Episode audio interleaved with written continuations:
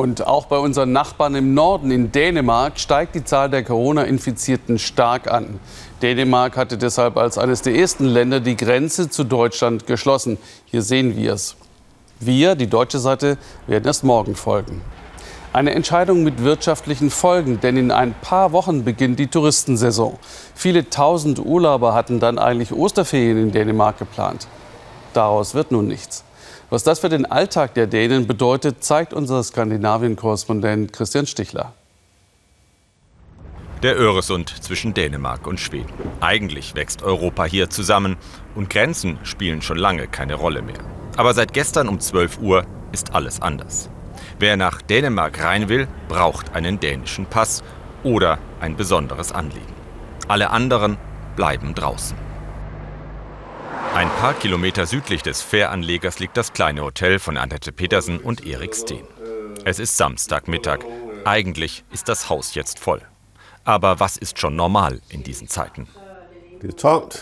Äh, es ist alles leer. Die letzten Gäste waren eine Band, die mit Sting aufgetreten ist. Danach kam keiner mehr.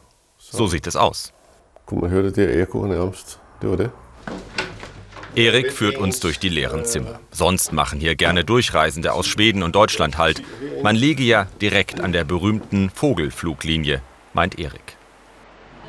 Nebenan in der Küche auch Ruhe. Bis vor gut einer Woche wurden hier noch hunderte Mahlzeiten zubereitet. Etliche Aufträge fürs Catering waren bis Ostern gebucht. Alle abgesagt. Allein im Kühlraum lagern Waren für mehr als 10.000 Kronen.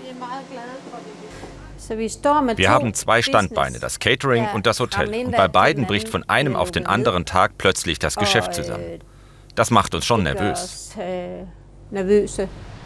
Dänemark ist Urlaubsland. Die Ferienhausbetreiber rechnen allein aus Deutschland mit einem Storno von 1,4 Millionen Übernachtungen. Und das nur bis Ostern. Bei Katja Östergaard klingelt deshalb ständig das Telefon. Sie ist Direktorin des dänischen Hotel- und Gaststättenverbandes Tausende von Jobs sind in Gefahr, Existenzen und Unternehmen stehen vor dem Aus. Eine solche Krise habe ihre Branche noch nicht erlebt.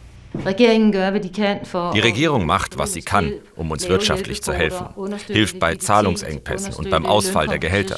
Fast täglich gibt es neue Ideen und Initiativen. Wir sind im engen Dialog mit der Regierung, um wenigstens etwas Hilfe für unsere Mitglieder auszuhandeln. In nur knapp einer Woche haben sich die Corona-Fälle in Dänemark mehr als verzehnfacht. Auch deshalb die drastischen Maßnahmen. Die Touristen-Hotspots menschenleer. Selbst Königin Margrethe hat alle öffentlichen Feierlichkeiten zu ihrem 80. Geburtstag abgesagt. Darüber hinaus wurden alle Schulen, Kindergärten und Universitäten bis auf weiteres geschlossen. Wer konnte, hat seine Kinder sofort zu Hause behalten. So auch Lina Manderson. Sie arbeitet als Psychologin. Ihre kleine Tochter liegt mit einer Erkältung im Bett. Am Tisch sitzt Axel, ihr neunjähriger Sohn. Sie selbst wurde von ihrem Arbeitgeber ins Homeoffice geschickt.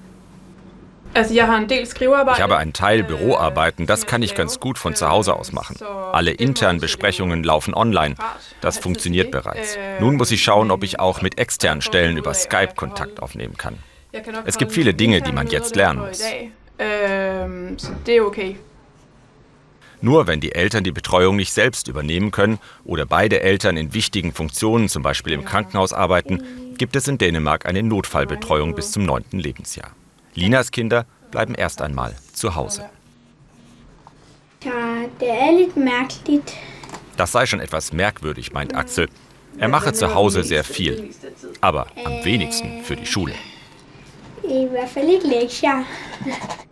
Axel hat Aufgaben mit nach Hause bekommen und soll zwischendurch sogar ein wenig tanzen, denn gerade Bewegung ist wichtig. Damit mehr Zeit für die Kinder bleibt, bestellt Lina Lebensmittel online und lässt sie sich nach Hause liefern.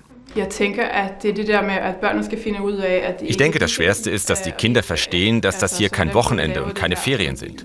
So etwas hatten wir doch nicht. Man braucht einen guten Tagesablauf, eine feste Struktur. Aber so weit sind auch wir noch nicht. Zurück am Strand bei Helsingör. Bestes Frühlingswetter, aber Annette und Erik halten vergeblich Ausschau nach Gästen vor ihrem Hotel. Dänemark im März 2020. Eine solche Krise hat das Land in modernen Zeiten noch nicht erlebt.